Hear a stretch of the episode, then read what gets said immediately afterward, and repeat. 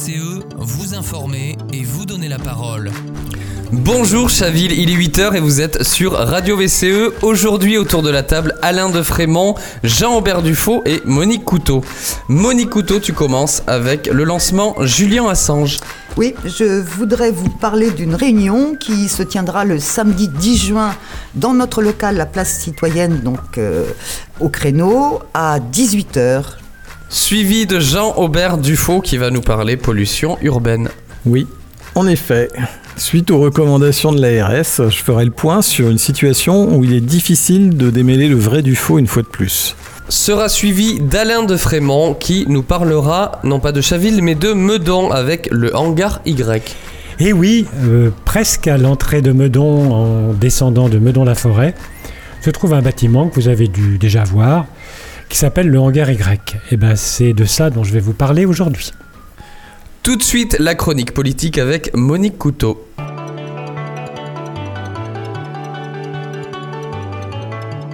Dossier du quotidien avec Monique Couteau. Oui, alors le 10 juin à 18h, euh, il y a une conférence qui est organisée euh, par le comité de soutien Assange. Une conférence débat avec euh, Victor Dedage, qui est auteur et traducteur de nombreux articles sur le sujet depuis 2010 et Marise Artiguelon, vice-présidente de la Fédération internationale pour les droits humains et membre du Bureau national de la Ligue des droits de l'homme.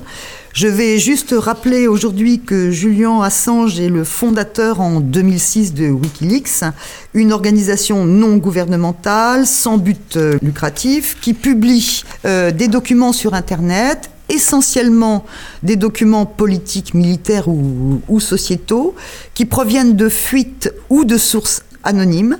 Euh, L'objectif de Wikileaks est de donner de l'audience à des informations habituellement confidentielles ou inaccessibles en protégeant bien sûr l'anonymat de leurs sources.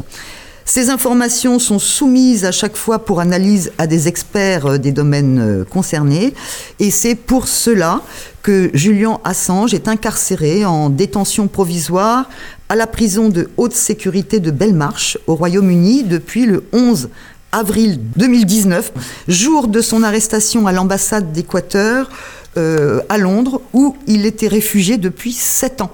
Il est donc euh, poursuivi aux États-Unis pour avoir publié à partir de 2010 plus de 700 000 documents confidentiels sur les activités militaires et diplomatiques américaines.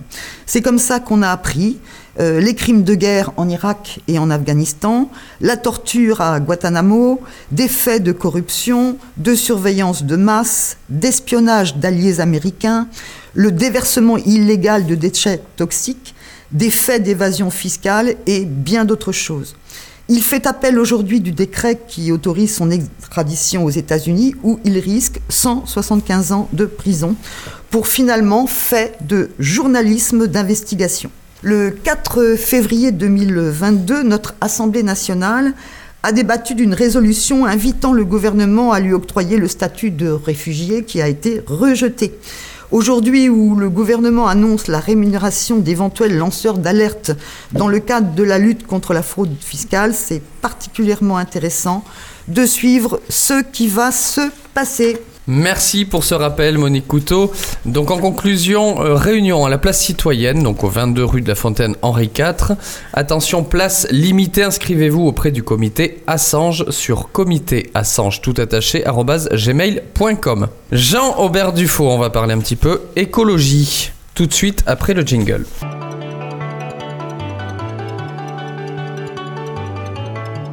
Terre à terre avec Jean-Aubert Dufaux.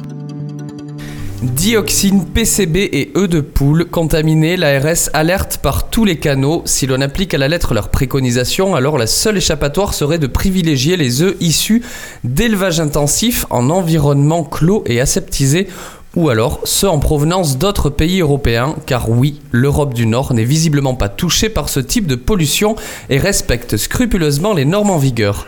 Alors, hélas, ce n'est visiblement pas le cas en France et surtout en région parisienne. D'après l'ARS, dont les études ont été réalisées autour des grands incinérateurs, la pollution en Île-de-France est trop importante et rend les eaux de poule inconsommables de par une teneur en PCB de 50 à 60 fois supérieure à la norme européenne. Cette pollution serait due à l'accumulation des substances dans les sols à cause de l'incinération des déchets. La nouvelle ne devrait pas en être une, car la production et l'utilisation des produits contenant des PCB est interdite depuis 1987. Alors 12 composés présentent des propriétés toxicologiques analogues à celles des dioxines et sont qualifiés de PCB de type dioxine. Alors c'est quoi les dioxines? Alors, euh, les dioxines ils constituent une famille de polluants organiques persistants dans l'environnement. Elles sont produites involontairement lors des processus de combustion et s'accumulent dans la chaîne alimentaire. Alors, les principales sources d'exposition sont les incinérateurs d'ordures ménagères d'ancienne génération. Alors pourquoi si ces PCB sont présents depuis longtemps, ne les a-t-on pas détectés avant? Alors une fois de plus, euh, la France euh, semble être le mauvais élève. Euh, dans un premier temps, les chaînes d'escalade administrative qui sont tentaculaires et dissuasives en matière de mise au point d'actions de dépistage et fastidieuses à mettre en place, n'ont pas fait ce qu'il fallait. Ces fameux PCB, une fois présents dans les sols, ont une durée de vie considérable. Ils se mêlent aux eaux souterraines et contaminent toute la chaîne alimentaire, en particulier la classe des mammifères dont nous faisons partie. Alors les PCB adhèrent aux particules fines émises par la combustion et se déplacent sur de grandes distances, ce qui expliquerait que l'ensemble de la région parisienne soit pollué. Alors, euh, on pourrait faire une analogie avec le nuage de Tchernobyl. Je ne sais pas si la pollution s'est arrêtée aux frontières de la région parisienne. Ça, euh, Oui, même de la France. hein. même de la France, il faudrait peut-être faire quelques analyses un petit peu plus étendues. Alors, le plus étonnant, c'est que notre voisin allemand, qui a adopté les mêmes règles en matière de lutte contre les PCB en 1987, a des taux drastiquement plus bas que nous et systématiquement en dessous des seuils.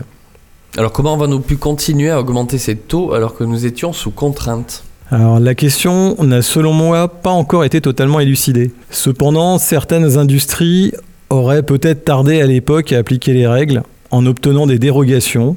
On est quand même le pays des dérogations. hein. Ce qui explique que nos incinérateurs continuent d'émettre ces substances dans l'air. Le chauffage au bois aussi euh, peut être un facteur aggravant. En effet, depuis 2019, le ministère de la Transition écologique a décrété que les chaudières à bois étaient considérées comme écologiques, car euh, le bois est une matière renouvelable et donc peut bénéficier de la prime. Alors pour rappel, le principe était de faire diminuer progressivement le nombre de chaudières fonctionnant à énergie fossile afin de réduire en parallèle les émissions carbone des ménages français. Alors la prime euh, accompagne euh, ainsi les ménages les plus modestes dans l'achat d'équipements de chauffage écologiques comme les chaudières à bois. Et si celle-ci remplace euh, une chaudière à énergie fossile vieille de plus de deux ans. Alors à titre d'exemple, pour l'installation d'une chaudière à bois automatique, alors granulée ou plaquette, en 2023, les ménages les plus modestes recevront 11 000 euros, les intermédiaires 9 000 euros et les plus favorisés 5 000. Pour une chaudière à bûche manuelle, les montants s'élèvent à 9 000, 7 500 et 4 000 euros. Alors avec ce type d'incitation, il n'est pas étonnant que 3,4 millions de personnes en France se chauffent au bois, selon l'ADEME, et que 2,6 millions de ménages sont concernés par ce chèque énergie bois. Alors, euh, pour rappel, hein, on en a déjà parlé en long, en large, hein, le bois restitue l'intégralité du CO2 qu'il a contribué à absorber lors de sa combustion et émet aussi quantité de substances polluantes, dont les dioxines, qui sont portées par les vents. Donc, il est probable que le chauffage au bois puisse être au moins partiellement incriminé. Donc c'est inquiétant pour notre santé mais aussi pour l'état de nos sols. Oui, et cela tend à montrer que les sols d'Île-de-France ont durablement accumulé des substances potentiellement cancérigènes, puisqu'évidemment, comme pour l'amiante, on ne prend pas position immédiate pour ne pas se retrouver avec à terme un problème juridique de grande ampleur à gérer. Bon et pour les poules chavilloises? Alors, il ne reste plus qu'à considérer Les ces cocottes, poules. comment, Eh oui, quoi, les, bah, les cocottes, euh, je crois, enfin, je, Cocottes de Chaville, Chaville ou ça. cocottes chavilloises. hein. Et nos chères poules, il ne reste plus qu'à considérer ces poulettes comme des animaux purement d'agrément domestique et bannir les œufs des chavillois de notre alimentation. Il serait euh, du reste intéressant de demander à ce que soient effectués des contrôles afin de s'assurer ou bien de tirer un trait sur leur consommation. On sait combien il y a de poules dans cette association? Non, j'ai pas. euh, Je sais qu'il y en a un petit peu. Elles vont tenir bientôt leur assemblée générale, il me semble. Oui. Donc il serait, intéress- il serait intéressant qu'ils fassent demander une contre-expertise ou du moins une expertise de leur sol euh, le- le- par un laboratoire réellement indépendant parce que on n'est pas, on n'est pas complètement, euh, complètement sûr que cette pollution s'est étendue de façon homogène et partout. Euh, Tu disais que les eaux de surface ainsi qu'en profondeur accumulent des polluants. Oui. Et du reste, l'état de nos sources et de l'eau de nos nappes est plutôt très mauvais. Alors, on notera un manque de transparence de la part des services publics qui tardent à afficher un état précis, euh, précis sur la quantité des eaux souterraines. Il faut savoir que l'agriculture intensive est responsable à 70% de la pollution de ces eaux, ce qui fait tâche alors que le gouvernement et le ministère de l'Agriculture subventionnent à tout va ces filières. On, va, on saura qu'en région parisienne, euh, il y a énormément de grands céréaliers et euh, donc il y a eu une, énorme pollution, entre autres au Roundup, mais à d'autres substances euh, polluantes, hein, beaucoup de, PCB et de, produits toxiques utilisés pour rendre ces sols soit plus fertiles, soit peu, je dirais, enclin à, à l'arrivée d'herbes adventices et autres. Donc dans la lutte pour les adventices, ce sont beaucoup de pesticides qui ont été utilisés. Alors, on dispose cependant, pour la région Normandie, quand même de statistiques, et ces statistiques sont catastrophiques. C'est pour ça qu'on les fait probablement pas en région parisienne. Alors, euh, il n'y aurait que 30% des eaux qui seraient en bon état chimique. Alors, avant de consommer l'eau du robinet en vacances, hein, euh, vérifiez l'état chimique des eaux dans la région où vous allez au risque euh, d'accumuler là aussi des pesticides et, d'autres polluants. Normalement, c'est censé être affiché euh, sur le site correspondant au département. Alors en ce qui concerne les légumes, certains sont plus accumulateurs que d'autres. Donc je m'étendrai pas sur le sujet euh, manquant de données factuelles, mais elles devraient au fil du temps tomber. Si cela se trouve, euh, l'agriculture urbaine est peut-être euh, pas non plus exempte de tout danger à terme pour les consommateurs. Merci Jean-Aubert Dufaux. Encore une nouvelle qui met un peu en suspens notre trajectoire vers une, une forme d'autonomie alimentaire urbaine. Tout de suite, Alain de Frémont. Jingle.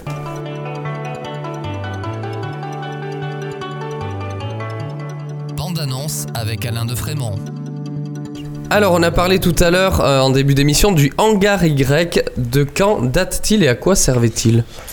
Eh bien, bonjour Jonathan, bonjour à tous. Il est situé, donc, comme je vous le disais, à la sortie de Mondeville en direction de Meudon-la-Forêt ou à l'entrée de Meudonville en venant de Meudon-la-Forêt. Ce hangar est un bâtiment classé monument historique depuis l'an 2000 et il est classé sur la liste indicative du patrimoine mondial de l'UNESCO.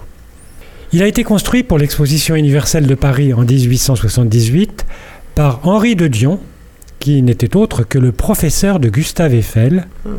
Puis il a été démonté brique par brique sur le site actuel de Meudon. Il est nommé ainsi Y car la parcelle de la forêt figurait sous la lettre Y des plans militaires. Son bâti a été modifié, surélevé, car il était destiné à abriter des dirigeables.